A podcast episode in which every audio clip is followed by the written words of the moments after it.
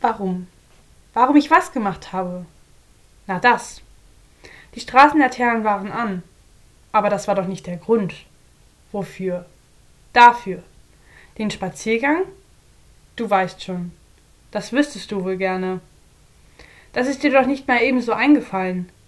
Was soll mir eingefallen sein? Ich meine, du musst doch einen Grund gehabt haben. Einen Grund? Ja, bis. Ich meine, genau. Was meinst du eigentlich? Naja, ich wollte sagen, es gibt eben Sachen, die tut man nur, weil man sie tun muss. Weil jemand einem etwas getan hat. Eltern oder Kumpel oder die Gesellschaft? Ja, die Gesellschaft. Die auch. Die vielleicht vor allem. Manche Leute würden das sicher so sagen. Dass die Gesellschaft schuld ist? Ja. Wie das? Das weißt du selber am besten. Hallo und herzlich willkommen zu meinem allerersten Podcast. Das, was ihr hier gerade gehört habt, das war schon eine allererste Textstelle aus dem Buch Alles, worum es geht von Janne Teller. Und darum wird es auch heute hauptsächlich gehen, denn ich werde euch das Buch vorstellen und möchte euch am Anfang so ein paar allgemeine Informationen dazu erzählen, danach ein paar Infos zu der Autorin. Ähm, anschließend kommen ein paar inhaltliche Informationen, wo ich euch so einen kleinen Einblick darüber gebe, wie das Buch geschrieben ist und wie es aufgebaut ist. Und am Ende kommt auch noch so ein bisschen meine eigene Einschätzung zum Buch, wie es mir persönlich gefallen hat, hat und was ich da so von, für Eindrücke von gekriegt habe. Ich hoffe, ihr habt Spaß beim Zuhören und genau. Die allgemeinen Informationen zum Buch. Die Autorin, wie eben schon erwähnt, heißt Janne Teller. Sie hat das Buch Alles, worum es geht im Jahre 2013 veröffentlicht und es wurde im Reihe Hansa Verlag produziert. Jan Teller hat das Buch als ihr sechstes veröffentlicht.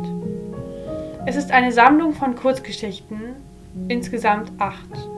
Es ist ein Jugendroman und in den 140 Seiten, was das Buch hat, wird der Leser immer wieder zum Nachdenken und Diskutieren angeregt und manchmal auch sogar gezwungen. Nun zu der Autorin. Janne Teller ist am 8. April 1964 in Kopenhagen geboren und ist jetzt 56 Jahre alt. Sie ist eine dänische Schriftstellerin und fing 1955 an, ganz hauptsächlich beruflich Bücher zu schreiben. Bekannt wurde sie durch ihr Buch Nichts, was im Leben wichtig ist, was sehr lange sehr konservers diskutiert wurde, doch jetzt auch trotz alledessen zwei Preise und Nominierungen bekommen hat.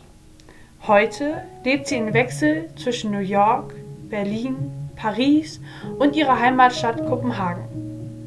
Sie hat bis jetzt insgesamt sieben Bücher geschrieben löst aber auch gerne mit ihrer gesellschaftlichen, kritischen Themen stürmische Debatten aus. Trotz alledessen hat sie schon für ihre Bücher zehn Nominierungen und Auszeichnungen bekommen, hat schon an vier Festivals teilgenommen und ihr Buch Nichts, was im Leben wichtig ist, wurde schon zweimal deutschsprachig als Theaterstück aufgeführt und hat schon drei Premieren hinter sich. All ihre Bücher werden auf der ganzen Welt in diversen Sprachen übersetzt. Nun ein paar Infos zum Inhalt. Janne Teller schreibt in allen ihren Büchern immer um die großen Fragen im Leben.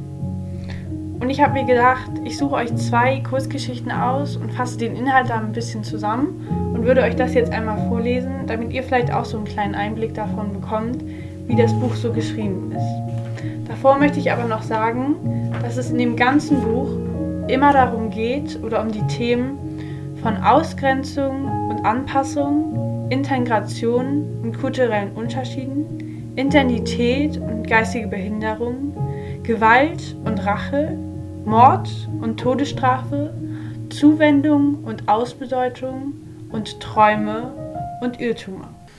Eine der acht Kurzgeschichten heißt, sich so in den Hüften wiegend und die Augen zu Boden gerichtet.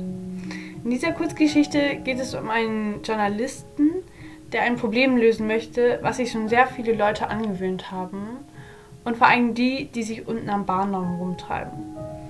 Und das Problem ist, dass ganz viele Leute während dem Gehen in den Hüften sehr wiegend sind und die Augen zu Boden gerichtet. Und er möchte versuchen, das Problem auszurotten, weil es sich sonst vererben könnte. Und da er Journalist ist, schreibt er ganz viele Artikel an die Zeitung. Aber die Zeitung möchte die nicht gerne abdrucken, da er Wörter benutzt wie ausrotten oder verrotten. Und deswegen muss er die Wörter ändern, damit die Zeitung die ausdruckt. Und er erreicht zwar am Ende sein Ziel, dass alle Leute, die das Problem haben, auf eine Insel kommen und dort wieder richtig laufen lernen, aber er fragt sich trotzdem, wie es wäre, wenn alle Wörter in Frage gestellt werden würden und wenn alles, was man sagt, man sich fragt, ob es jetzt gerade passend ist. Und diese Geschichte versucht einem auch wieder was zu sagen. Und ich finde, da kann jeder etwas anderes für einen selber rausziehen. Und deswegen hat dieses Buch auch etwas sehr Besonderes. Und die zweite Kurzgeschichte heißt Der türkische Teppich. Dabei geht es um ein, klein, ein kleines Mädchen, was sehr lockige Haare hat und sich freut, endlich mal wieder ganz alleine, ohne ihre beiden Geschwister, mit ihrem Vater einen Ausflug zu machen. Dabei machen sie eine Busfahrt, wobei ihr schlecht wird, doch sie will sich nicht beschweren, damit der Vater es ganz angenehm mit ihr findet. Und auch als sie an der Treppe stolpert und da, weil sie an Sandalen anhat, sich ihre Zehen vorne etwas aufschabt, sagt sie auch nichts, damit der Vater es ganz bequem mit ihr findet und den Ausflug ihm auch Spaß macht. Und als sie in einem kleinen Dorf ankommen, entdeckt der Vater einen Teppich, den er unbedingt kaufen möchte und fragt das Mädchen, was sie zu dem Teppich denkt. Doch das Mädchen sagt lieber nichts, weil sie weiß, dass die Mutter das nicht toll finden wird, wenn sie mit einem Teppich wieder zurückkommen. Doch als sie nach ein paar Stunden wieder zu dem Teppich zurückkehren, will der Vater ihn unbedingt kaufen und fängt an, mit dem Teppichhändler zu diskutieren und zu verhandeln. Währenddessen schaut sich das Mädchen mit zwei in ihrem gleichen Alter Mitarbeitern, die dort helfen, in einem Schrank Schmuckstücke an, wobei sie eine sehr schöne Kette entdeckt und will den Vater fragen, ob er ihr die kauft. Doch sie sieht, dass der Vater sehr beschäftigt ist und fängt deswegen an, mit den beiden Jungs ein Spiel zu spielen, was mit Stein zu tun hat. Doch dabei verletzt sie sich sehr und kriegt eine Platzwunde am Kopf. Alle denken, das waren die zwei Jungs, doch sie sagt sofort, dass das ein Unfall war und ihr selber passiert ist. Dann will der Vater den Teppich doch nicht kaufen und sie wollten gerade in den Bus einsteigen, als noch einer der Jungs angerannt kommt und ihr die Kette in die Hand gibt und wieder zurückrennt. Und dieses Mädchen ist sehr, sehr glücklich und weiß, dass es dafür war, dass das Mädchen sofort deren Unschuld von den Jungs bewiesen hat. Und das ist auch wieder ein sehr geheimnisvolles Ende, wo jeder wieder etwas anderes draus zieht und jeder, jeder andere sich eine Botschaft darunter vorstellt. Und zum Schluss möchte ich euch noch ein bisschen was darüber erzählen, wie mir das Buch so gefallen hat. Und ich finde, dieses Buch hat mich sehr beeindruckt, da es so nicht ein einseitiges Buch ist, was nur von einer Geschichte erzählt, sondern was ganz viele Geschichten hat, aber auch jeder, der das Buch liest, sich ein eigenes Bild davon machen kann. Und mit jeder Geschichte versucht dir das Buch etwas zu sagen, zu vermitteln, beizubringen oder zu erklären. Und es regt dich halt sehr zum Nachdenken da an, weil man auch erstmal vielleicht überlegen muss, was die gerade diese Geschichte sagen möchte.